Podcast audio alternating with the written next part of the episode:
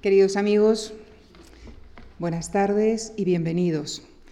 Tengo el enorme gusto de presentar esta tarde en esta tribuna a Manuel Fontán del Junco, director de exposiciones de esta casa desde el año 2006, responsabilidad desde la que hasta la fecha ha dirigido y comisariado junto a su equipo en torno a medio centenar de exposiciones. También dirige el Museo de Arte Abstracto Español de Cuenca, así como el Museo Fundación Juan Marc de Palma. Doctor en filosofía, es autor de numerosas publicaciones sobre estética, teoría de las artes y filosofía de la cultura. Ha traducido a Heidegger, Franz Marc, Paul Klee, Walter Percy o Boris Groys, entre otros. Anteriormente dirigió las sedes del Instituto Cervantes en Bremen, Lisboa y Nápoles. La exposición dedicada a William Morris, como todas las demás, es el resultado de un largo trabajo de investigación del departamento liderado por su director y en este caso por María Zozaya, en colaboración con otros expertos invitados. En la conferencia de esta tarde, Manuel Fontán del Junco nos explicará el sentido de la exposición, analizará algunos de los aspectos por los que, a su juicio, la importancia de William Morris supera el ámbito del arte, el diseño y las artes decorativas y permite conjugar conceptos aparentemente distantes como la belleza y la justicia. Con nuestro profundo agradecimiento les dejo con Manuel Fontán del Junco y William Morris. Gracias. Muy bien, gracias Lucía. Me toca eh, intervenir en este ciclo de conferencias dedicado o construido, organizado en torno a la, exposición William Morris y compañía, el movimiento Arts and Crafts en Gran Bretaña, después de que lo hayan hecho ayer eh, Ignacio Peiró, eh, bajo el título Un hombre contra su época, William Morris.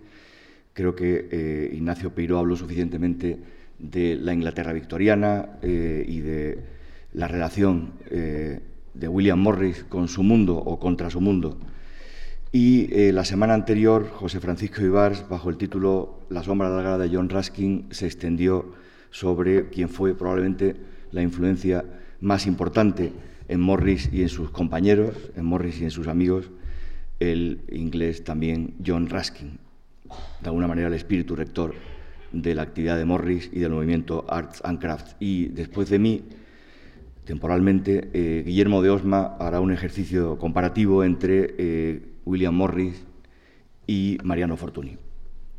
Muy bien, como Lucía ha dicho, soy corresponsable de la exposición, así que no hablaré por ella. La exposición está para verse y estará para verse hasta el día 21 de eh, enero. Eh, sí hablaré sobre su sentido. Eh, intentaré responder a la pregunta, o intentaré responder en parte a la pregunta de por qué la hemos hecho preguntarse por qué la hemos hecho, preguntarse por el sentido de la exposición, no es una pregunta que se responda eh, diciendo de qué se compone la exposición. No se responde diciendo que la exposición tiene 300 piezas, que hay más de 25 o 30 artistas, artesanos, arquitectos. Se responde haciendo alguna reflexión sobre el sentido que tiene la exposición y sobre todo sobre el sentido que tuvo y que tiene hoy William Morris y su obra. La hemos hecho en buena parte porque seguramente no hay otra figura en la historia que reconciliara de nuevo dos categorías que estaban separadas en su época, como son las artes o las bellas artes y las artes aplicadas. Y esto es algo que si eh, gustan de la programación de la Fundación, eh, les sonará que no es la primera vez que lo hacemos. Hace unos años hicimos una exposición que se tituló La vanguardia aplicada, en la que había obra de la mayor parte de los artistas de la vanguardia del siglo XX, pero solo aquella obra en la que ellos habían aplicado sus ideales a objetos ordinarios, a objetos que se usaban, carteles, revistas, libros. Em, hemos hecho hace dos años, tres si no me equivoco, otra exposición dedicada al arte, al art déco francés, a las artes aplicadas francesas de los años 20 y 30. Em, ahora hemos inaugurado William Morris, el movimiento Arts and Crafts en Gran Bretaña, y en octubre del año que viene dedicaremos un proyecto a Lina Bobardi, que fue básicamente una arquitecta, una museógrafa, una inventora y diseñadora de muebles, de escenografías, una coleccionista. Eh, ¿qué, sentido tiene eh, esta unión entre las artes y los oficios? Me gustaría organizar, o he organizado la conferencia, no me gustaría, ya lo he hecho, y si no les gusta, pues no tiene arreglo. He organizado la conferencia en tres apartados. El primero, eh, en el primero intentaría responder a la pregunta ¿quién fue William Morris? Claro, William Morris, al que entre tanto seguramente todos ustedes conocen, fue tantas cosas que este primer apartado casi se podría titular como la película aquella, ¿no? ¿Quién conoce a Roger Rabbit? ¿no? ¿Quién conoce a William Morris? Es tantas cosas que sería alguna cosa especialmente, o seguramente hay algún adjetivo que lo defina esencialmente. Si no fue un diletante que se dedicó a demasiadas cosas a la vez. El segundo apartado me gustaría dedicarlo a por qué fue William Morris y por qué es y sigue siendo importante. Por eso eh, el William Morris en el que hemos pensado continuamente mientras hacíamos este proyecto es el William Morris joven, el William Morris de esta foto, que es la foto que se usó en la edición crítica de sus obras completas. Y el tercer apartado sería algo así como, ¿qué nos diría hoy William Morris si estuviera sentado aquí qué nos diría de lo que oiría y de lo que vería, o si se asomase a la ventana. No, se puede asomar a la ventana porque en esta sala no hay ventanas, pero se podría asomar a cualquiera de las ventanas que entre tanto son nuestras ventanas al mundo 24 horas durante los 365 días del año que son nuestros teléfonos inteligentes.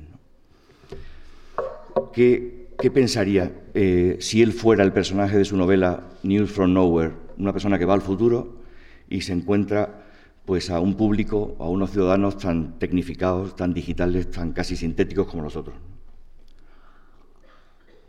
Y me gustaría responder a estas tres cuestiones con, de tres maneras, con tres procedimientos. El primero sería intentando ver qué ideas hay encarnadas en algunos de los objetos de la exposición que he elegido para eh, usarlos como falsilla o como plantilla de mi intervención.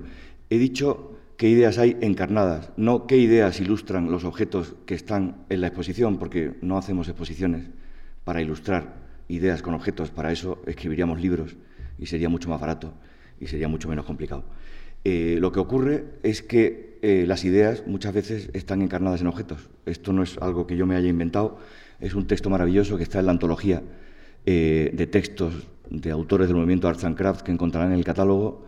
Richard Lezaby decía en un momento de uno de sus escritos, en un pasaje, nos hemos vuelto tan materialistas que somos incapaces de ver qué ideas hay encarnadas en los objetos que manejamos. En segundo lugar, me gustaría eh, dedicar unos minutos a lo que se podría llamar algo así como un ejercicio de gramática. Eh, la gramática, que es el estudio de las reglas que rigen el uso de las palabras, es algo que hay que tener en cuenta porque, bueno, hay que tenerlo en cuenta fundamentalmente cuando uno da una conferencia, porque lo que hace es pasarse 45 minutos o una hora usando palabras delante del público que le escucha.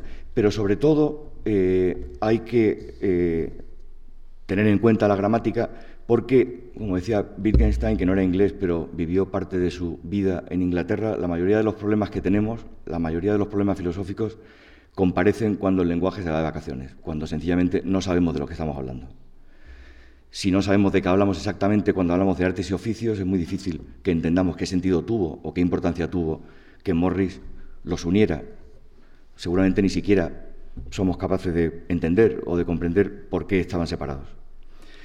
Eh, me gustaría hacer con esas palabras que estamos continuamente usando, belleza, arte, justicia, oficio, artesanía, técnica, máquina, algo parecido a lo que hizo el gran Owen Jones en su Gramática del Ornamento un libro que no está en exposición, pero que fue muy decisivo para la formación intelectual de Morris y compañía. En tercer lugar, me gustaría hacer un pequeño ejercicio, y esto igual le sorprende, de náutica. No sé por qué, pero en cuanto nos metemos a hacer proyectos que eh, se salen, digamos, del ámbito del puro arte moderno y eh, nos metemos en el campo de las artes aplicadas, de las artes decorativas, pues a mí por lo menos me ocurre que me empiezan a aparecer barcos por doquier. Me ocurrió cuando hicimos el proyecto de Ardeco y me ha vuelto a ocurrir aquí. Eh, como ustedes habrán visto, la exposición empieza con Morris tirando un barco a la laguna de Venecia. Y que aparezcan tantos barcos me parece que es algo que debía tener algún significado y se lo he intentado sacar. Eh, por otra parte, los barcos son muy socorridos porque todos sabemos que son las metáforas del viaje de la vida, en fin, aquello que usamos para explicar en qué, eh, en qué cosas, en qué, con qué objetivos, con qué misiones nos embarcamos en la vida. Eh, es aquel artefacto que nos lleva de un sitio a otro eh, y si no lo tuviéramos no podríamos viajar a ese otro punto porque está el mar por dentro en el que nos ahogaríamos.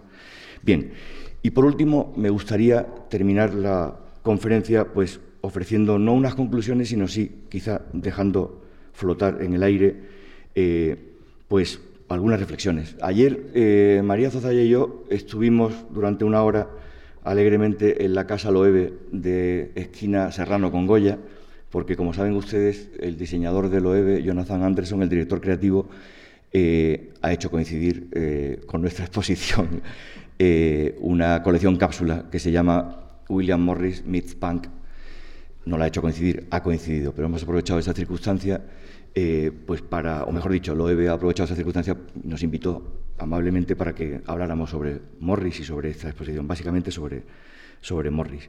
Y Quería contar simplemente que eh, cuando estuvimos preparando la conversación que mantuvimos ayer, eh, pues de Loewe fueron tan amables como a pasarnos documentación que habían preparado sobre, eh, sobre la colección y sobre Jonathan Anderson. Y me hizo gracia ver que en el dossier, preparado para la prensa y para las relaciones institucionales, había una palabra, había una frase en la que se decía, ¿qué vamos a hacer con William Morris? A continuación venía que iban a hacer una colección inspirada en sus diseños. ¿no? Eh, lo que me gustaría dejar en el aire cuando acabe la conferencia es no tanto qué vamos a hacer con William Morris, sino qué puede hacer William Morris por nosotros. Quizá ese es el sentido por el que en último extremo hemos hecho la exposición. Ya sé que la frase suena mucho a aquella famosa de Kennedy de no preguntes qué puede hacer América por ti, pregunta lo que puedes hacer tú por América. Muy bien. Em, vamos adelante. Como decía, la exposición no hemos querido hacerla con un ánimo nostálgico. Nos ha preocupado el hecho de que eh, no se entendiera que queríamos presentar a un William Morris cuya obra, cuya actividad eh, no ha pasado de moda, no es un artefacto o no es una figura del siglo XIX, sino que tocó problemas y realidades que están de rabiosa actualidad, perdón, por usar un cliché. Y eh, la exposición, como decía, eh, se fija en un punto, al parecer, esencial, y es la unión por parte de Morris, la unión hasta el extremo de que dio nombre al movimiento de las artes y los oficios. Y la primera pregunta sería, ¿y oficios? ¿Tienen que estar unidas estas dos, estas dos, eh, estos dos sustantivos? ¿Por qué? La segunda de las ecuaciones es todavía más complicada, belleza y justicia, que además uno como se le gusta complicarse la vida, la he usado de título de esta conferencia. ¿De verdad tienen algo que ver la belleza y la justicia? Dos siglos después de Morris, que es contemporáneo de Oscar Wilde, no nos hemos convencido todavía de que, como decía Oscar Wilde, que un hombre sea un asesino no dice nada en contra de su prosa, que el arte, en buena parte, ha consistido en presentar de una manera hermosísima las maldades, las guerras, los asesinatos, los incestos, las violaciones, que la carga de los, mamelucos o los fusilamientos de Goya son bellos, pero presentan eh, escenas horrendas, malas, desde el punto de vista ético, moral, que tienen que ver la belleza con la justicia. Y sin embargo, eh, una de las primeras piezas con las que nos encontramos tanto definitoria del movimiento Arts and Crafts era esta piedra grabada por Joseph Cribb que está en el Museo de Cheltenham, en el que se dice en latín y en inglés, y es una definición perfecta de eh, quiénes eran los integrantes del movimiento Arts and Crafts, hombres, se entiende hombres y mujeres, ricos en virtud, estudiando la, la belleza, viviendo en la paz de sus casas. Es una frase hermosísima, pero es una frase curiosa. En primer lugar, dice ricos en virtud, no hombres llenos o plenos de virtud. Obviamente la palabra rica, rico, está usada metafóricamente, pero llama la atención sobre el hecho de que hay un siempre a lo largo de la historia ha habido un continuo ir y venir o una continua mezcla de las palabras que se refieren a la riqueza, a lo material y a la virtud, que no lo es. Por otra parte dice algo curioso, no dice hombres ricos en virtud produciendo objetos bellos en la paz de sus casas. Dice hombres ricos en virtud estudiando la belleza. Y estudiar no es algo que tenga que ver con el hacer y con el producir.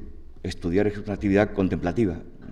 No, se produce ningún objeto. Lo único que hace, lo único que se consigue es que se incrementa el saber. Por último, cuenta que eso se hace en la paz de las casas. Ahí sí que eh, todos reconocemos eso tan claro eh, del movimiento Arts and Crafts, eh, esa idea de que su ideal no era la belleza exenta, la belleza con destino al museo, sino que su ideal era la belleza de la casa, la casa bella, la casa hermosa, la beautiful home. pero realmente se pueden unir la belleza y la justicia. El propio Morris tuvo que aguantar la sátira eh, por ejemplo, aquí, cuando le caricaturizan como el bardo y el mercader mezquino.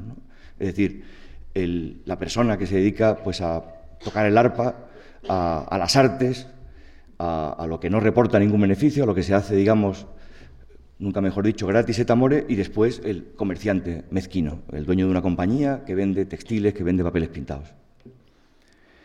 Eh, ¿Realmente se pueden acabar uniendo la belleza y la justicia? Es decir, eh, es compatible, obviamente, eh, no, pasará algo como lo que pasa en este chiste del New Yorker, eh, vale, eh, la oficina en casa, ok, la casa en la oficina, no, ok.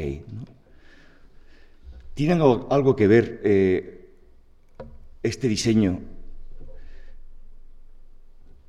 que es pura belleza, que es pura evocación e interpretación genial de la naturaleza a través del repertorio iconográfico de la Edad Media y el Renacimiento con los ideales políticos de la libertad, la igualdad, la fraternidad de la Federación Democrática, poniéndonos estupendos y haciendo de construcción, ¿tiene sentido que un señor haga un folleto propagandístico de la libertad, la igualdad y la fraternidad y lo decore, como por otra parte decoraba tipográficamente libros carísimos, como los que editaba en la Kenscott Press? ¿Realmente se pueden unir la belleza y la justicia?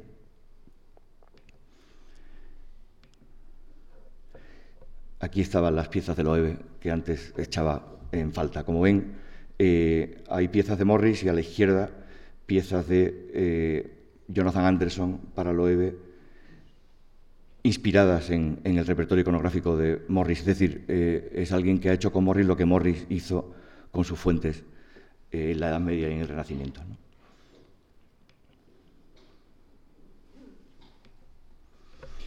¿Quién fue William Morris? Eh, a estas alturas lo deben ustedes saber todo sobre William Morris. William Morris nació en 1836, murió en 1894. Tres años después de su nacimiento, la reina Victoria, que le acompaña en esta foto, fue coronada emperatriz de Inglaterra, eh, de un país que entonces era pues, el imperio global y la máquina del mundo.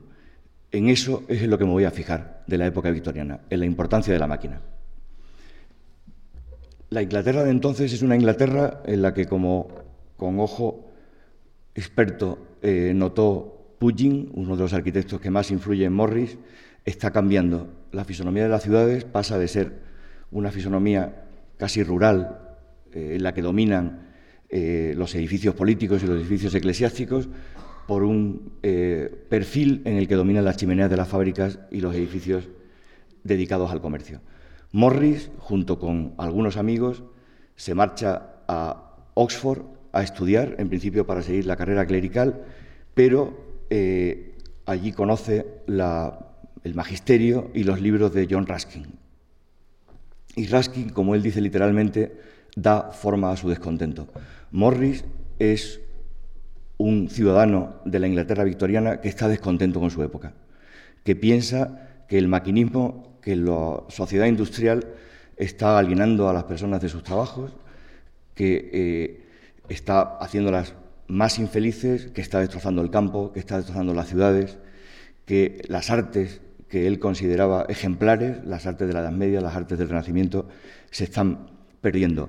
En Morris es esencial la lectura de las piedras de Venecia, el famoso libro de eh, Ruskin, que está aquí abajo en la edición de Kenscott Press junto a un dibujo de un arco de un palacio veneciano de Ruskin. Eh, Ruskin transmite a Morris y a sus amigos básicamente dos ideas.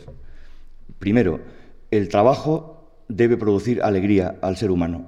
Y eso es lo que le roba la máquina, que le obliga a hacer un trabajo rutinario, repetido, perfecto, entre comillas, en el que no hay lugar para su genio, para su individualidad. Y en segundo lugar, son características como notarán propias de los artesanos medievales, en segundo lugar, el arte es algo que se hace en comunidad, que se hace de manera colaborativa. Eh, y en esto hay que decir que Raskin y Morris y el movimiento Arts and Crafts han dejado una huella obvia. Por poner un ejemplo, esto es sencillamente una etiqueta de una marca que se llama Balacata, no sé si es de ropa o de bolsos o de marroquinería, de anteayer, en el que se dice literalmente, Balacata es una vuelta a la belleza de las cosas hechas a mano, despacio y con materiales naturales. Los artículos, dice al lado, pueden presentar pequeñas imperfecciones o variaciones, con acento en la O esdrújula en, en plural, de color al ser hechos de manera artesanal. Sí, cuando uno hace las cosas de manera artesanal puede poner un acento en una esdrújula plural. Uno no es una máquina, pero seguramente esa prenda está hecha con más humanidad que la prenda número 150.000 de una máquina eh, en la que, a la que atiende un señor cuya obligación es simplemente darle al botón X veces por minuto. Y eh, es solo un ejemplo. Eh, mientras preparaba esta conferencia he recogido más y los pondré ahora. Hay otro aspecto en el que esta idea del arte como un fenómeno colaborativo de Raskin y de Morris dejó su huella, ha dejado su huella en las vanguardias y hasta hoy. Algunos de ustedes recordarán la exposición que dedicamos a Fortunato de Pero, el futurista italiano, eh, uno de los, creo, momentos más eh, maravillosos de la exposición era eh, cuando tuvimos que atender al hecho de que De Pero creó en Rovereto, su ciudad natal, una llamada Casa de Arte Futurista, que no era otra cosa más que una cooperativa de artistas y artesanos que se dedicaban a hacer quadri in stoffi, o sea, cuadros en tejidos. Aquí se ve a De Pero, a su mujer y a algunos de sus colaboradores. Aquí se ven un par de imágenes de cómo intentamos dar cuenta de esa casa futurista del arte en nuestra exposición. Eh, esta idea del arte como un trabajo colaborativo, con matices, está presente en artistas, en el trabajo de artistas como Andy Warhol y su famosa Factory, Sol Luit, un artista conceptual cuyo trabajo consistía básicamente en hacer eh, instrucciones de uso para que después una serie de ayudantes aplicaran la idea, en este caso wall drawing, a las paredes de las salas de exposiciones o de los museos. Jeff Koons, es el señor de la camisa azul, no el de verde, con todo su equipo, un equipo numerosísimo, teniendo en cuenta las barbaridades que hace, eh, que después son expuestas, como en este caso, en Versalles.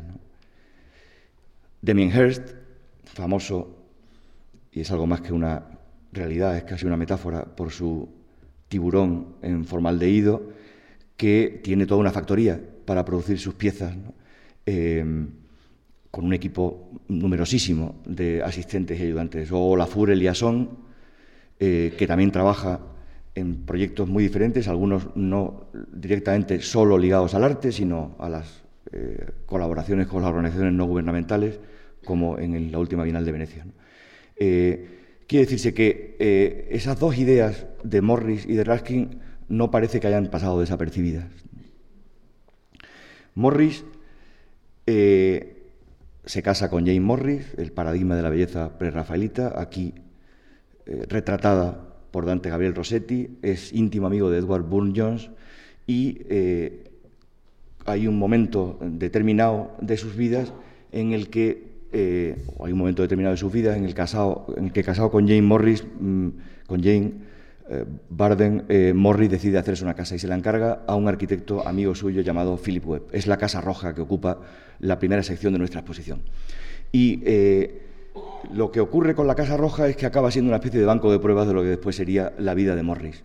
Morris y sus amigos diseñan la casa, la construye el arquitecto eh, con la eh, presencia ubicua de Morris y entre todos se dedican a producir los elementos decorativos, los muebles, los útiles con el que llenaron la casa. Y lo hacen porque no encontraron que en el mercado hubiera lo que ellos querían usar para decorar las casas, la casa roja. De modo que, aparte de pasárselo muy bien, eh, y de la, digamos, de, la experiencia de que eh, tenían que hacer algo que no existía, si querían eh, decorar con ello su casa, deciden finalmente en 1861, decide Morris crear con otros siete socios una compañía, William Morris y compañía, que años después se llamaría simplemente Morris and Company, una compañía en la que se trata de trabajar artesanalmente, de trabajar a mano, de recuperar los viejos oficios que las máquinas en Inglaterra estaban arrinconando o estaban haciéndose perder. Y es una eh, empresa que hoy calificaríamos de interiorismo integral. Hacían de todo, hacían vidrieras, hacían azulejos, hacían textiles, hacían papel pintado, eh, hacían interiorismo, hacían muebles. Manualmente, con destino a las casas, como hemos dicho, el ideal de Morris no era hacer objetos para que acabaran en museos, sino para que fueran usados en la vida ordinaria, en la vida de cada uno en su casa. Eh, Morris también dedica eh, parte de sus esfuerzos a la Kelmscott Press, una empresa, eh, una casa editora con la que publica sus obras y las obras de muchos de sus compañeros o de algunos clásicos de la literatura inglesa. Y esa época justamente coincide, son las últimas décadas de su vida, con la conciencia o con el, digamos, el conocimiento que adquiere de que si hasta el momento ha intentado eh, que el arte cambie la sociedad, eh, ha llegado a la conclusión de que quizás eh, tiene que hacer al revés, es decir, que solo cambiando la sociedad conseguiremos que los ciudadanos valoren el arte. De manera que empieza a compatibilizar su dedicación a las artes decorativas, su dedicación a su compañía, con el activismo social y político. Empieza a financiar panfletos socialistas en los que explica qué es el comunismo o qué es la plutocracia o qué es el monopolio o por qué me he hecho socialista y empieza a estar muy activo en la vida política de Inglaterra. De esta época de Morris, de quién es Morris, yo me quedaría eh, con un aspecto, el aspecto de que Morris vive en una época dominada por la máquina. Dentro, en el seno del movimiento Arts and la relación con las máquinas fue ambigua o variada. Había algunos que estaban completamente en contra de las máquinas y otros que no lo estaban, estaban en contra del mal uso de la máquina. Eh, cuando Morris se opone a la máquina, eh, o cuando Morris, digamos, insiste tanto en que la máquina debe ser usada al servicio del hombre, ¿por qué lo hace? tiene una especie como de sentimiento prerromántico según el cual lo que se hace a mano y lentamente es mejor que lo que se hace a máquina?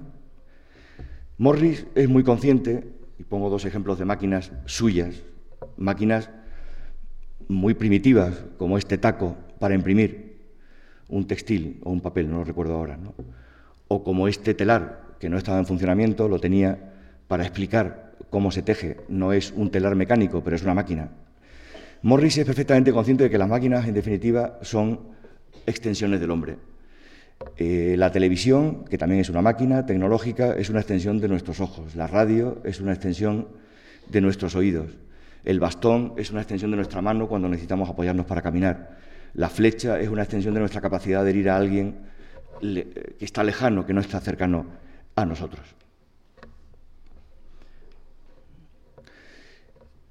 ¿Por qué decía en el segundo punto, fue y es importante William Morris. La solución fácil y verdadera es decir que Morris es importante porque fue un pionero del movimiento moderno, un pionero del arte y el diseño moderno. Esta es la portada del libro publicado en 1935 en Londres por Nicolaus Pevsner, cuyo título ya lo dice todo y su subtítulo aún más.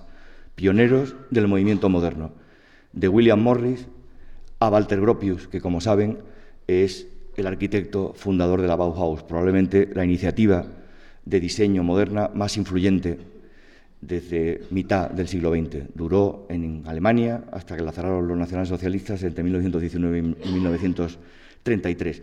Y la Bauhaus, eh, como su nombre alemán indica, estaba construido alrededor de la idea de la construcción de la casa y de la arquitectura como la madre de todas las artes y todos los oficios. De hecho, eh, se podría hacer un juego de similitudes entre la Casa Roja, esa primera especie de obra común de Morris con sus compañeros, y la Catedral de la Luz, que talla Lionel Feininger para el manifiesto de la Bauhaus. Porque los dos responden a la misma idea. Eh, la casa es el ideal en el que se unen todos los oficios decorativos, ornamentales y constructivos para Morris. La catedral, la Catedral de la Luz, en este caso, o como otros la llamaron, la Catedral del Socialismo, es el ideal de unión de todas las artes para los arquitectos y los diseñadores y los artistas reunidos en torno a Walter Gropius en la Alemania de los años 20. De pasada diré que Morris, o que el movimiento que Morris inspiró, se adelantó a los acontecimientos y la mujer tuvo en él una presencia infinitamente mayor que la que tuvo, por ejemplo, en la Bauhaus. No me refiero a las alumnas, que hubo muchas, sino a, las artesanas, a las protagonistas del movimiento. Hay muchas más mujeres en el movimiento Arts and Crafts en la Inglaterra de 1840 a final de siglo o hasta la Primera Guerra Mundial que en la Bauhaus en los primeros 20 años del siglo XX. Hay esta famosa foto de todos los profesores de la Bauhaus en 1922, creo que es, en la terraza de Weimar y como podrán observar, entre caras conocidas como las de Kandinsky, Gropius, Klee, Feininger, Oskar Schlemmer, solo hay una mujer, Gunta Stolz la primera por la derecha. Es una curiosidad, pero no me resisto a contarla, que uno de los primeros relatores de lo que era el movimiento Arts fuera un alemán, Hermann Mutesius, que había sido destinado como diplomático a Londres y escribió todo un libro que tardó en publicarse en inglés, pero se publicó muy pronto en alemán sobre la casa inglesa, sobre lo llamativo que era o que estaba siendo la transformación de la casa inglesa a manos de Morris y sus compañeros. Morris, en definitiva, que fue tantas cosas, ¿qué fue? Si tuviera que resumir lo que creo que Morris fue, diría que Morris fue un intempestivo, un hombre llegado a su tiempo desde el futuro, que es la definición, por cierto, que daba Wyndham Lewis de los artistas, unos señores que llegan a nosotros desde el futuro. Esto en el caso de Morris es difícil de percibirlo, o quizás no es tan fácil de percibir como en el caso de otros artistas, porque es un diseñador, es un artista que tiene una enorme deuda consciente e intencionada con la tradición, con el siglo XII, con el siglo XIII, con el Renacimiento, pero es realmente un intempestivo, entusiasta y propositivo. Al contrario de la mayoría de los intempestivos, no fue crítico ni destructor, fue un constructor. Es como el hombre de las estrellas de David Bowie, un tipo que llegó y se adelantó a su tiempo completamente. Fue un hacedor. Y eso me parece más importante o también por eso es uno de los pioneros del diseño moderno. Y ahora, según lo prometido, si me lo permiten, hagamos el ejercicio un poco pedagógico, espero que no superficial, de gramática que les he anunciado. Artes y oficios. ¿Qué significa esa I? Belleza y justicia, que era la manera de ponérnoslo a todos un poco más complicado. Eh, el arte y el oficio han estado antes unidos, se han separado en algún momento de la historia, si no, no tendría sentido que Morris los uniera, uniera esos dos conceptos hasta el punto de que acabaran definiendo el movimiento que puso en pie, que galvanizó. Pues si nos, si nos trasladamos en una especie de ejercicio etimológico eh, rápido y de circunstancia doméstico a, digamos, dos de las, de las eh, matrices culturales que han conformado a Occidente, veremos con, quizá con sorpresa que lo que nosotros llamamos ars, arte, es lo mismo que los romanos llamaban ars y que los griegos llamaban tecne, que viene a significar técnica u oficio. El oficio sería algo así como eh, aquello que tiene quien domina una técnica y que el artista, consecuentemente, eh, se le llamaba artifex o tecnites en griego, que se puede traducir por técnico, por artesano o por artista, lo mismo da. De manera que parece que el arte y la técnica inicialmente tenían más en común de lo que tienen en común hoy para nosotros. Eh, que el arte y el oficio, o las artes y los oficios, porque hay muchas artes y muchos oficios, eh, estaban de alguna manera unidos. Eh, de hecho, si pensamos en otros tipos de hacer, porque el, digamos, el, arte es, un hacer,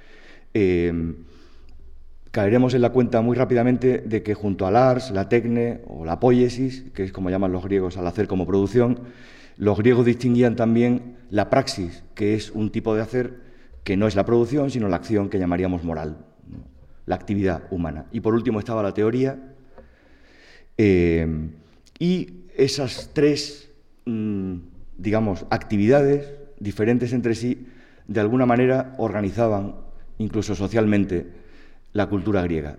En el punto más alto estaba la teoría, los que se dedicaban a la contemplación, la praxis obviamente afectaba a todos, porque todos tenían la obligación de ser justos, de comportarse, y la tecne no afectaba a todos, afectaba básicamente a los estratos sociales más bajos.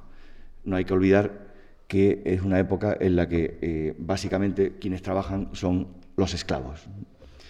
La poiesis griega es hacer en el sentido de producir, lo que hoy modernamente llamamos técnica.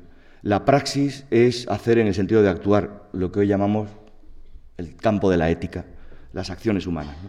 Y la teoría consiste básicamente en no hacer nada ni técnico ni práctico. Consiste en pensar, en contemplar, en no trabajar. Actividades que, como todos ustedes saben, están muy ligadas a la vagancia, en el mejor sentido de la palabra, o al ocio, que es lo contrario del negocio, que es el nec otium, el no tener ocio, eh, el estar empeñado en hacer cosas. La poiesis y la praxis, esos dos tipos de hacer, ¿se parecen, pueden identificarse o son completamente distintos? Pues son completamente distintos. La poiesis o la técnica, eh, en ella el resultado, lo que se produce, es externo al proceso, es lo que llamamos técnicamente un objeto.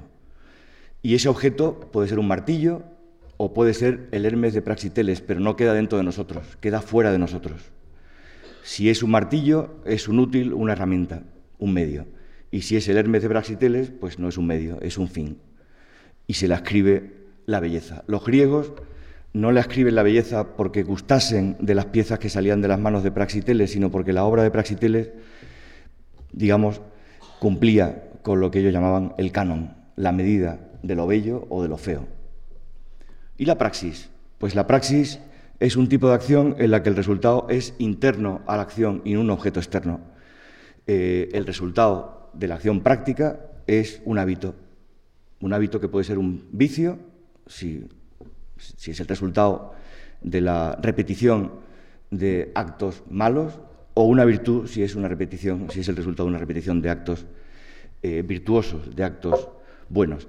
Y esos hábitos parece, según la ética aristotélica y la ética griega eh, y el estoicismo romano y toda la tradición que ha llegado prácticamente hasta nosotros y que aún mantenemos, que eso realmente es lo que tiene que ver con la justicia, con la vida justa y con nuestra felicidad. De manera que los griegos y los romanos nos lo dejan un poco complicados, porque por una parte tenemos la técnica que tiene que ver con las herramientas, que son como el estadio más primitivo eh, de las máquinas, eh, que tiene que ver con la belleza, porque la belleza es una cosa que se construye, pero que en cambio no tiene nada que ver con las praxis. Es decir, no tiene nada que ver, en principio, con la justicia. El martillo es un útil, tiene una función, es una herramienta, con la evolución técnica y la invención del hombre se convierte en una máquina y consigue eh, servir al hombre como sus extensiones. Eh, con lo cual parece que lo útil y la técnica, pero también lo inútil, eh, porque el Hermes también es un resultado de la técnica, eh, están relacionados. Es decir, que la técnica está relacionada incluso con lo que no tiene función, ni teórica, ni práctica, ni técnica. Y junto a estas disquisiciones que se refieren sobre todo al hacer, al arte, habría que hacer una referencia a qué concepto de belleza tienen los griegos. Es un concepto que no es subjetivo y que responde básicamente a dos principios legitimadores. El canon, una estatua para ser perfecta, para ser bella, para ser hermosa, tiene que repetir nueve veces su cabeza, o el hecho de que parezca naturaleza, que es la obra de arte hecha por los dioses. De manera que, al final, podríamos decir que obtenemos un resultado de esta especie de declinación terminológica según la cual la belleza y lo inútil tienen todo que ver, La belleza solo tiene como función ser belleza.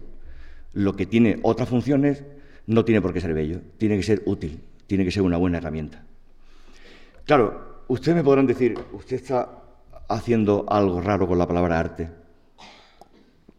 Y efectivamente, estoy usando la palabra arte que no es unívoca de manera perdón, de manera unívoca. Y para salir de esa trampa, plantearé que es necesario para aclararse distinguir entre lo que podríamos llamar el arte antes de la era del arte y el arte después de la era del arte. O sea, antes y después de la invención del arte. Porque es obvio, o debe serlo, que el concepto de arte no es un concepto que decidieran Adán y Eva después de comerse la manzada una vez por todas, sino que a su vez es un concepto artístico, es decir, es un concepto que evoluciona y que cambia. Y que lo que se entendía por arte antes de 1790, 1800 y después no es lo mismo y por tanto hay que tener cuidado con los anacronismos. Por supuesto que uno puede escribir un texto sobre 1600 y usar la palabra refrigerador, pero no se puede mm, eh, no puede usarla en el mismo sentido en el que usa la palabra refrigerador en un texto de 1974, cuando el refrigerador, digamos, el que tenemos en casa, se ha inventado. Eh, a partir de 1790 y de 1800 empezó a haber obras de arte que no eran obras de arte y ahora o entonces empezaron a serlo empezó a haber obras de arte que no lo hubieran sido nunca antes de esas fechas y ahora lo eran. Y sobre todo empezó a haber objetos que no lo hubieran sido y ahora lo eran. Básicamente muchos, básicamente todos. Si sustituyen obras de arte por artistas, se entiende quizá mejor la evolución. Después de 1800 hubo artistas que no hubieran sido considerados artistas antes de esa fecha y ahora sí lo eran, y hubo artistas que no lo hubieran sido antes de esa fecha y ahora sí lo son. ¿Qué ocurrió entre esas dos fechas? Pues ocurrió básicamente, ocurrieron básicamente dos cosas. Una intelectual, otra muy práctica, muy física. La primera es que nació la conciencia estética moderna. Nació eh, la idea tan, tan familiar para nosotros de que se puede hacer un juicio sobre la belleza de los objetos que sea solo un juicio sobre la belleza de los objetos. Podemos juzgar estéticamente los objetos. Y eso es lo que define la belleza. El sentimiento subjetivo que nos produce ese juicio es lo que define la belleza. Y por otra parte, eh, aparte de la conciencia estética moderna, nace precisamente el lugar que la hace posible, el lugar en el que ese juicio es paradigmáticamente posible, que es el Museo Moderno. Solo a partir de esas fechas, aproximadamente, empieza a tener sentido la expresión juicio estético. Empieza a haber personas, toda la intelectualidad europea, todos los artistas del Occidente, que empiezan a hacer juicios juzgando solo la belleza de los objetos, juzgándolos solo en cuanto a que placen o no placen, desconsiderando todas las relaciones o todos los efectos o toda la realidad de la vida que rodeara a la pieza, al objeto o incluso a la naturaleza que están juzgando. Es entonces cuando el paisaje cuando la naturaleza empieza a ser considerada como una obra de arte, con la subida de Petarca al Mont Ventoux, o cuando eh, sencillamente eh, la gente se pregunta si este castillo es bello o no, o si este cuadro es bello o no, desconsiderando absolutamente si el que lo hizo era un malvado o era una buena persona, si costó demasiado y ese dinero se podía haber invertido en cosas más razonables, si es fruto de un robo, si es grande o pequeño. Sencillamente se pregunta si place. Y claro, para eh, poder hacer ese tipo de preguntas fue necesario un proceso de abstracción, fue necesario poder desfuncionalizar a los objetos, quitarles todo aquello que no fuera el puro placer, que no provocara el puro placer en su contemplación. Y eso es lo que hizo que en el siglo XVIII empezara a ser absolutamente normal en el vocabulario de los tratadistas y de los filósofos y de los teóricos el sustantivo o los nombres como arte puro o belleza pura. Y eso es lo que hizo que a partir del siglo XVIII, y en esas redes estamos todavía, se hablara de artes con mayúscula y oficios con minúscula, de bellas artes por un lado y de artes aplicadas, de objetos que tenían una pulcritud vaga, como decían todavía en el siglo XVIII los tratadistas alemanes en latín, o sea, una belleza pura, o una pulcritudo adherens, una belleza adherente, secundaria. Es lo que permitió hablar, por un lado, de arte con mayúscula y de artesanía con minúscula, de objetos que solo placen y objetos que tienen que ser útiles, o en el mejor de los casos, decorativos. Es lo que permitió hablar de arte pura y arte mercenarias, lo que distinguió entre los genios individuales que producen objetos porque rompen las reglas que siguen los demás, producen sus propias reglas, y los artesanos, que crean según pautas, según reglas, que imitan, que producen o que repiten. Eso es lo que hizo que las artes con mayúsculas quedaran en el terreno de la contemplación, y el paradigma de eso son los museos, lugares a los que vamos básicamente a contemplar, y los oficios quedaran relegados al ámbito del uso, que es el ámbito de la vida, de la vida cotidiana, de la vida ordinaria. Unir artes y oficios, que es lo que hizo alrededor de 1760 William Morris, o durante su vida, hacer un movimiento que se llamase Arts and Crafts significó una reordenación epocal de categorías enorme.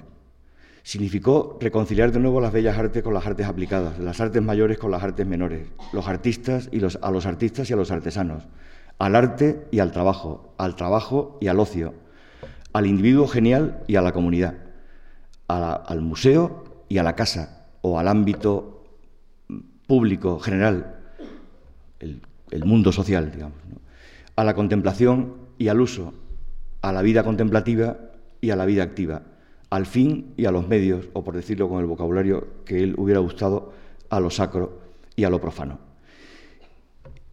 Muy bien, supongamos que eso es así. ¿Y qué ocurre con el arte y la ética, con la técnica y la praxis, con la belleza y la justicia, con el Morris que hace libros de tipografía enrevesada, carísimos para la Kelpscott Press, que no son para todos, y el Morris que es eh, el agitador social, que pretende cambiar las condiciones desiguales de los obreros ingleses, que pretende acabar con la contaminación, con el dominio perverso de la naturaleza. Pues ocurre que en algo sí que tenían razón los teóricos y los tratadistas del siglo XVIII, al separar el arte y la técnica. Tenían razón en el sentido de que el arte en sentido moderno, el arte como el fruto de la subjetividad genial, algo que se inventa contra las reglas, es más originario que la técnica en todos los sentidos, el griego, el romano y el actual. Que aunque nos parezca que las técnicas para hacer cosas han existido siempre, siempre en su origen ha habido un momento de invención genial. Que las técnicas son lo que usamos cuando lo que hay que hacer es una cuestión de procedimiento, pero cuando es el procedimiento lo que está en cuestión, y lo está siempre que no sabemos cómo hacer las cosas, lo que hay que hacer es inventarlo. ¿Qué ocurre cuando es el procedimiento de hacer algo que queremos hacer eh, lo que está en cuestión, que hay que inventarlo para hacerlo, que hay que ser artista, en definitiva, que hay que poner en marcha una invención para la que no hay reglas o para la que hay que romper las reglas que nos han servido para hacer otras cosas. Y eso obviamente ocurre en la técnica y por eso en el nacimiento de la técnica siempre hay un momento artístico y genial, pero también ocurre en la praxis, también ocurre en nuestras acciones, también ocurre en nuestra vida, también ocurre en nuestras decisiones. Ocurre en nuestras decisiones sobre todo en aquellas que no son claras. La vida, nuestras vidas, no tienen instrucciones de uso. No son el resultado de la aplicación de, reglas técnicas. O pueden tener instrucciones de uso, pero hay tantas en el mercado de las instrucciones de uso que podemos complicarnos mucho la vida a la hora de elegir unas o otras. Y desde luego, por muchas instrucciones de uso que haya, realmente las verdaderas decisiones son siempre decisiones más artísticas que técnicas, más prudenciales, que racionales. Em, es fácil decidir en la vida entre el bien y el mal cuando el bien y el mal son mm, dos cosas tan claras como la justicia y la injusticia o como el homicidio y la amistad. Pero es más difícil elegir entre lo bueno y lo mejor. Para eso hace falta, hace falta mm, un cierto genio, hace falta la capacidad de decidir. De manera que sí que son posibles esas uniones entre el arte y la belleza o la belleza y la justicia, o directamente entre el arte y la justicia, porque una de las cosas que ha pasado con el concepto moderno de, arte es que no consideramos obra de arte solo lo que es bello, sino muchas veces lo que es feo, lo que es interesante, lo que es intelectualmente valioso, lo que nos llama la atención, lo que funciona. Y de hecho, las vanguardias del siglo XX, y en esto son deudoras absolutamente de William Morris, se pueden reunir todas bajo el mismo lema, la idea de llevar el arte a la vida, la idea de que querían todos ellos hacer un arte que sirviera para la vida, no que acabara en los museos. Por supuesto, gran parte de ese arte, si no todo, está en los museos.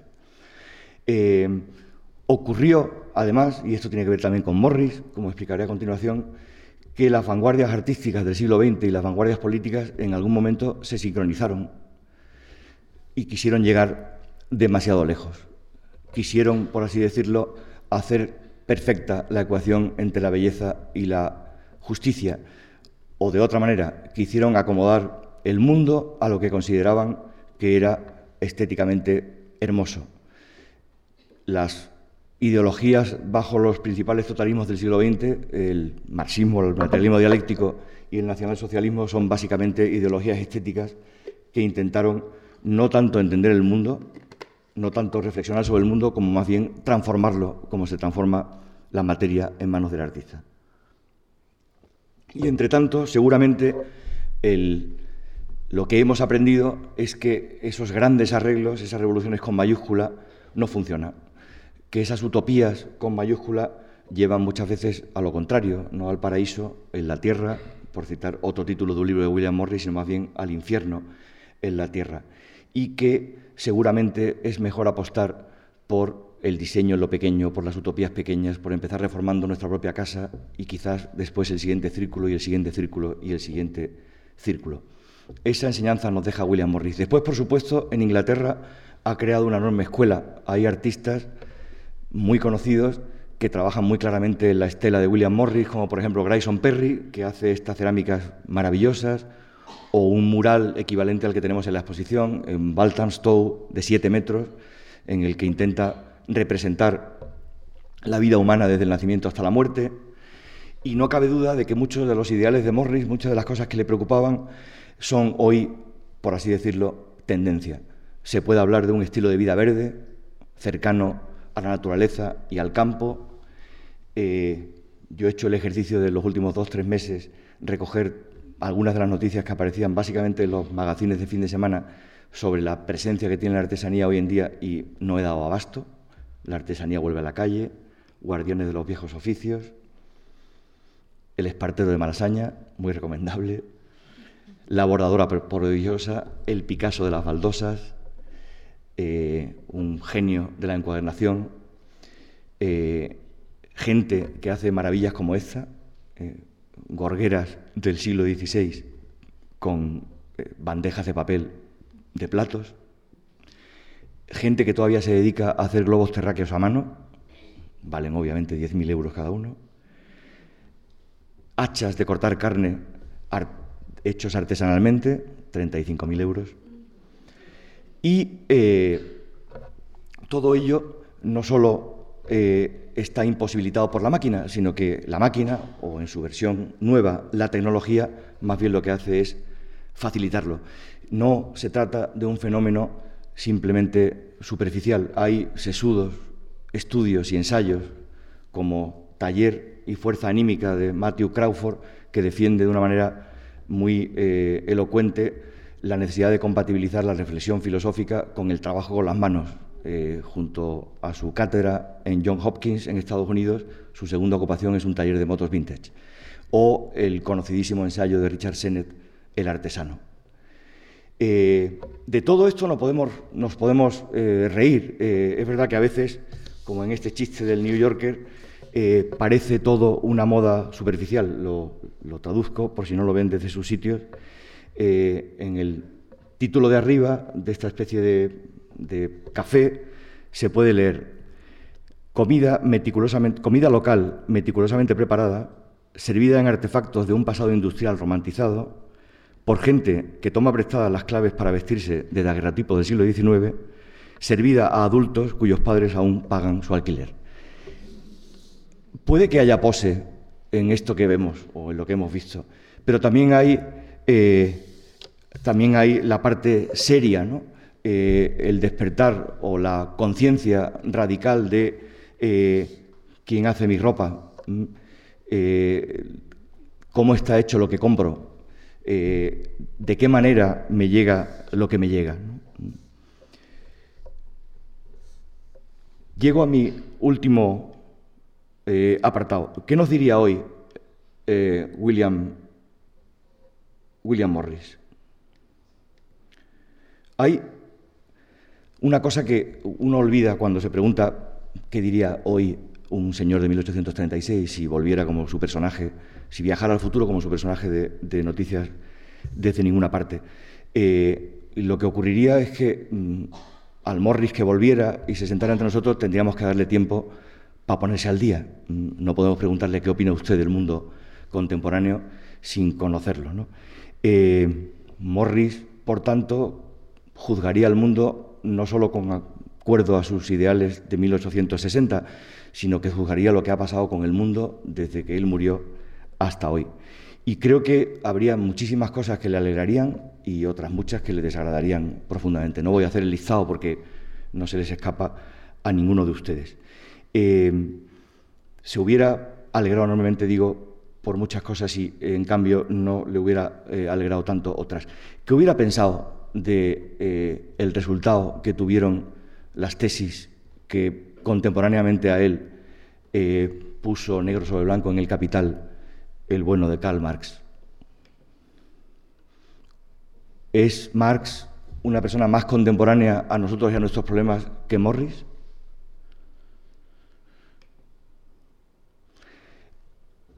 Podemos pensar que sí y podemos pensar que, por supuesto, Morris era un ingenuo, Morris leyó mal a Marx, ni siquiera lo leyó, no llegó al final, lo leyó a través de los ojos de Raskin, lo leyó teniendo probablemente la utopía de Tomás Moro en la cabeza, más que las eh, circunvoluciones del materialismo dialéctico, y podemos eh, pensar que Morris no se escapó de las paradojas eh, de las paradojas que afectaron a su trabajo. Morris, como ustedes saben, quiso eh, recuperar los oficios artesanos y ofrecer algo eh, cuyo resultado no supusiera la alineación del hombre por el trabajo o la alineación del hombre por el trabajo de la máquina. El resultado de su trabajo, en parte, fue que en un mundo dominado por la máquina eh, ocurre que lo que se convierte en lujo es justamente la artesanía, porque lleva mucho más tiempo que el trabajo maquinal. De manera que, paradójicamente, los productos que Morris vendía solo podían permitírselo las clases altas, la aristocracia inglesa y no la clase media o el proletariado. Eso es algo que se ve muy bien cuando uno ve eh, cómo encuadernó el propio Morris su ejemplar del Capital. Si hay un ejemplo de lo que Marx llamaba fetiche, es decir, de un objeto de consumo eh, cuyo valor no tiene nada que ver con su contenido, es el ejemplar de la edición francesa del Capital encuadernada en oro y piel de becerro por William Morris. Eh, y sin embargo, probablemente se puede decir que, digamos, la familia de Morris o los ideales, la familia en el sentido genérico, los ideales en los que Morris creía son mucho más oportunos hoy que los ideales eh, consecuencia de los planteamientos del materialismo dialéctico a la vista de la experiencia histórica. Termino. Decía que iba a hacer un ejercicio final de náutica. Como saben, eh, en la exposición hay como primera obra una pieza de Jeremy Diller que se llama, eh, tiene un título muy largo, pero básicamente es William, William Morris representado eh, hundiendo sus pies sus piernas en la laguna de Venecia, se ve al fondo la Yudeca, y arrojando a la laguna el yate de Roman Abramovich, conocido oligarca ruso. Los barcos aparecen por doquier cuando uno se pone, no sé por qué, a trabajar en las artes decorativas o a, a trabajar en esta especie de campo, de campo complicado entre la belleza y la justicia o entre las bellas artes, el arte en estado puro y las artes aplicadas. Hace apenas una semana eh, daban los periódicos la noticia de que el Comune de Venecia va a prohibir la entrada de, eh, determinados transatlánticos de tonelaje excesivo en la laguna. Los transatlánticos son, de alguna manera, también el epítome del turismo eh, exacerbado o exagerado. cuando planteamos la exposición sobre las artes decorativas francesas del siglo de los años 20, nos encontramos con que uno de los aspectos a los que había que prestar atención era el Normandí, el barco hasta la fecha más grande nunca construido. Y este año en Venecia resulta que otro artista inglés, Damien Hirst, se presentó en la punta de la dogana con una exposición titulada Tesoros del naufragio del increíble. Una exposición en la que se jugaba con un presunto naufragio de, cuyos restos, cuyos restos se habían eh, rescatado del fondo del mar. Son unas esculturas gigantes producidas por Hearst y su equipo, eh, con fotografías eh, de, los, digamos, de, cómo, de cómo presuntamente se encontraron y cómo se sacaron a la luz. Son esculturas muy curiosas, mezclando pues, todos los estilos artísticos, todas las épocas y no le falta a ninguna pues toda la flora marina que se le suponía que le había crecido durante los 200 años que llevaba en el fondo del mar. Es una exposición que se hizo en paralelo a la Bienal de Venecia y cuyo coste de producción, coste de producción de las piezas declarado por el estudio de Hearst era de 50 millones de libras. El eh, arte decorativo francés de los años 20 tiene que ver y no tiene que ver con el movimiento Arts and Crafts inglés. Tiene que ver porque también supuso un intento de reunificación de los oficios y un intento de embellecer lo útil y lo ordinario y las casas. Pero en cuanto uno recuerda o empieza a ver los interiores franceses de los años 20, 30, se da cuenta de que, esta es Nancy Cunard, eh, se da cuenta de que mm, hay una diferencia entre estos interiores y, eh, o estos escaparates y eh, este es el Normandí, en el puerto en, Nueva York, y, eh, y este es su interior. Entre estos interiores y, perdón, los interiores con los que Morris y compañía sonaban, los de la casa confortable inglesa. El Normandí fue un barco que superó al Queen Mary atravesando el Atlántico y que reunió, eh, que para su decoración y para su fabricación se reunió a todos los artistas importantes franceses del momento. Prácticamente todos los artistas que estuvieron presentes con obras en la exposición que hicimos en 2012 sobre el Art Deco francés participaron en la decoración de los comedores, de las salas de fiestas, de las piscinas, de los camarotes del Normandí, eh, que era un barco obviamente lujosísimo, con una capacidad eh, enorme. Estas eran dos piezas, vinieron de un museo suizo que estaban, si no me equivoco, en el comedor de gala del Normandí.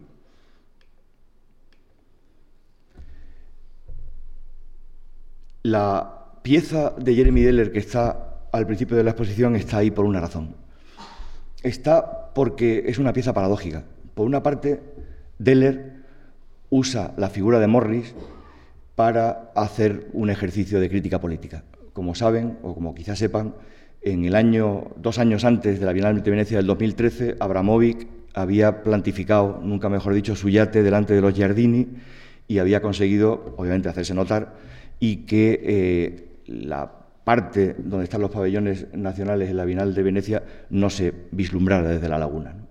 Eh, y eh, el bueno Jeremy Deller, cuando le toca llenar con un proyecto el pabellón inglés, lo que hace es usar la figura de eh, Morris para hacer una declaración política. Morris coge el yate del oligarca ruso y en protesta política o llamando la atención sobre lo que realmente importa, lo tira a la laguna. Y esto nos puede parecer eh, que es un ejercicio de, digamos, de mm, crítica política eh, sin residuos, sin crítica posible. En realidad es un ejercicio lleno de paradojas, las mismas paradojas que podemos ascribirle a Morris, porque resulta que Jeremy Deller, que es el artista conceptual que ha ideado este proyecto, no fue quien pintó el mural, como tampoco ha sido el que ha pintado el mural que está en la entrada de la exposición, en Venecia, en otros dos lugares y aquí. Quien lo ha hecho durante 25 días, trabajando ocho horas, ha sido Stuart Hughes, que es un pintor, eh, un artesano, un artista inglés. Eh,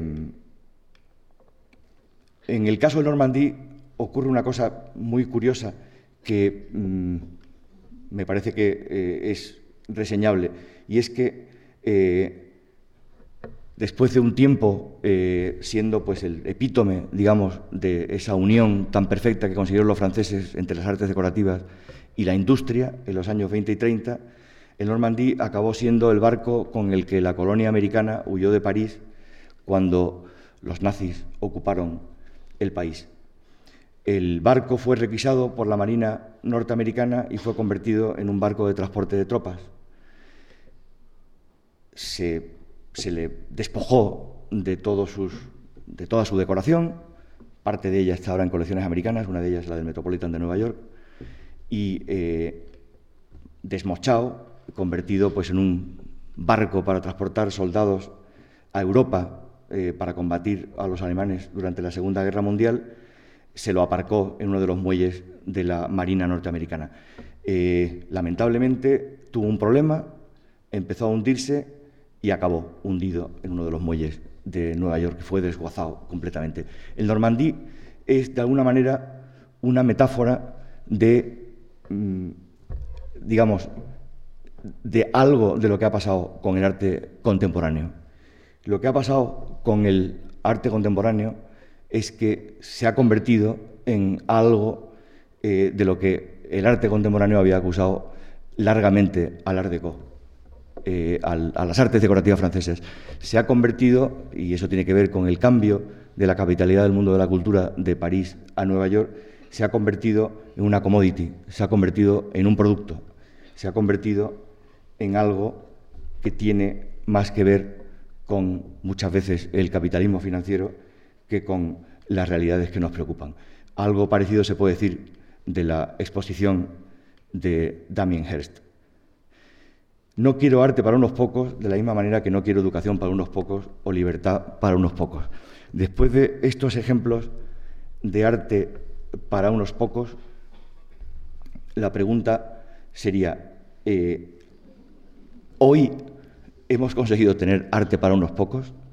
De alguna manera sí, con todos los matices que se quieran hacer al caso, de alguna manera creo que IKEA, me parece el ejemplo más claro, pero podría poner otros, y no estoy haciendo ninguna publicidad encubierta de IKEA, ha hecho realidad algunos de los sueños y de los ideales de William Morris. Ha conseguido que casi todo, casi todos o todos, por lo menos en nuestro ámbito cultural, puedan tener en su casa objetos que sean a la vez útiles y bellos. ¿Y qué ocurre con la educación y con la libertad? Quizás ocurre eso que dice, eso que decía el sabio latino, la vida eh, ars longa vita brevis, la vida es breve y el arte es largo de aprender está aquí en un inglés antiguo, en un volumen de The Craftsman dedicado a William Morris. Eh, ocurre que seguimos jugándonos el futuro con la educación y con la libertad, quizás no tanto con las artes. Este es un reloj que está también en exposición, en el que figura el Tempus Fugit y que es de Boise. Quizás la pregunta que nos hace William Morris, esa especie de interés por lo lento, por lo artesanal, eh, esa especie de lucha contra los excesos de la, máquina, finalmente tenga que ver con el tiempo. Desde luego, si seguimos pensando, como en algunos de los ejemplos que he puesto anteriormente, que lo único que mide el tiempo es el tiempo o el dinero, si seguimos pensando que el tiempo es oro, entonces la velocidad es poder y la lentitud es pobreza y estamos absolutamente atrapados por la lógica de la máquina y de ahí no hay quien nos saque. Solo nos sacan, creo, o solo nos puede sacar una cosa, que es la educación. Una educación eh, que no tiene nada que ver con la nostalgia del tiempo pasado, en el que no había relojes y la gente, eh, digamos, marcaba los periodos de su vida o el tiempo de su vida por las estaciones, como en esta magnífica cuatro estaciones que están también en nuestra exposición. Eh, un tiempo en el que pronto nos vamos a encontrar con problemas mayores. Antes he dicho que la máquina, incluso la más primitiva, para William Morris y para todo ser humano, es una extensión de su cuerpo.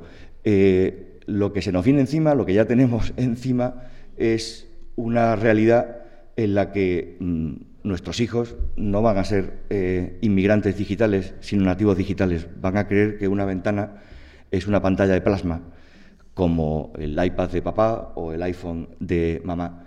Es un mundo en el que el imperio de la máquina en la Inglaterra de William Morris será un chiste al lado de los algoritmos de Google que nos dirán qué debemos desear antes de que lo sepamos nosotros mismos, porque no hay que olvidar que en el fondo la máquina es siempre un artefacto metafísico. Lo que produce la máquina básicamente es deseo. Es, es un proceso o es una lógica que, eh, y hasta ahí, no conseguirá solo eh, que tengamos extensiones de nuestro cuerpo, que tengamos un bastón con el que alcanzar lo que no alcanzamos con la mano, conseguirá probablemente, eh, y estamos ya asistiendo a los primeros experimentos de ingeniería genética, modificar nuestros cuerpos o hacerlos quizá indiscernibles de los autómatas. Por ahí va, eh, y no por otro lado, creo, la investigación en inteligencia artificial o la investigación en ingeniería genética. Al final tendremos que optar. Hay un objeto de estos que, ideas, que encarnan ideas que a mí me gusta mucho, aunque reconozco que estéticamente, formalmente no es de los mejores de la exposición. Está al principio, junto al textil eh, de Owen Jones. Es de Pugin. Es un plato, no es bonito, pero pone en inglés. Not waste, waste not, want not. No malgastes, no desees. Cuando pensamos por qué Morris es importante, creo que finalmente lo que debemos decir es que Morris es importante porque él, como muy pocos en la historia, en su caso como artista, otros lo han hecho como escritores, como poetas, como líderes religiosos, nos pone al final ante la tesitura de redefinir en nuestras vidas o en la vida de nuestra sociedad y de nuestra cultura cuáles son los fines y cuáles son los medios. Me gustaría terminar con un texto de Jack London de 1912 que tiene, creo, todo que ver con nuestro tema. Eh, procede de un libro que se llama La Casa Bella. Y dice así, hablando de casas, ahora estoy construyendo una y me atrevo a afirmar que muy pocas casas se han planificado de forma tan meditada. Voy a hablaros de ello. En primer lugar, no habrá jardines, ni vallas, ni césped, ni flores. Las dimensiones serán aproximadamente de 14 metros por cuatro y medio. Es decir, tendrá cuatro metros y medio en su punto más ancho y si, si se me permite la obviedad, será más estrecha que ancha. Los detalles deberán someterse a la economía general. No habrá galería, ni porche, ni gran escalera. Me avergüenza decir que las escaleras serán muy empinadas. Los dormitorios medirán dos metros diez por dos metros diez y uno será aún más pequeño. De todos modos, un dormitorio solo sirve para dormir. No habrá pasillo, gracias a Dios. Las habitaciones están hechas para que se pase por ellas. ¿Por qué construir un lugar de paso aparte? El cuarto de baño será un poquito más grande que la bañera más pequeña, por lo que no dará mucho trabajo para mantenerlo limpio. La cocina no será mucho más grande, lo que facilitará las cosas al cocinero. En vez de un salón, habrá un gran cuarto de estar, de 4 metros 20 por un metro 80. Las paredes de esa habitación estarán cubiertas por libros y también podrá servir de biblioteca y de salón de fumar. Además, dado que el suelo no estará ocupado, usaremos la habitación como comedor. Diré de paso que como esta habitación no se usará por la noche, el cocinero y el ayudante podrán dormir en ella. Por temperamento me opongo al despilfarro y ¿por qué esta magnífica habitación tendría que desaprovecharse por la noche cuando no la ocupamos? ¿Decís que mis ideas son estrechas? Bueno, olvidé deciros que esta casa que describo va a ser una casa flotante y que mi mujer y yo vamos a viajar en ella alrededor del mundo durante siete años o más. Olvidé decir también que habrá una sala de máquinas para un motor de 70 caballos, una dinamo, baterías, depósitos de agua para pasar largas semanas en el mar, espacio para 45.000 litros de gasolina, extintores y salvavidas y un gran pañol para comida, velas de recambio, anclas, aparejos y mil cosas más. Dado que todavía no he construido mi casa en tierra, solo tengo sobre la cuestión unas pocas ideas generales y al exponerlas me siento tan presuntuoso como la mujer soltera que escribe una columna sobre la educación de los niños en el suplemento dominical. Mi primera idea sobre una casa es que debe ser construida para ser habitada. En toda la casa, en toda su construcción, esta debe ser la idea dominante. Hay que reconocer que esta idea la han perdido de vista innumerables personas que construyen casas con todos los propósitos imaginables, excepto el de vivir en ellas.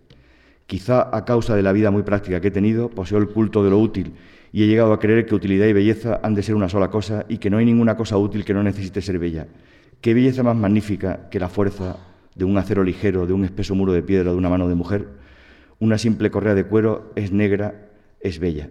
Toda ella es fuerza y utilidad y es bella. Hace su trabajo con eficacia y es bueno mirarla. Quizá es bella porque es útil, no lo sé. De vez en cuando esta idea me viene a la cabeza.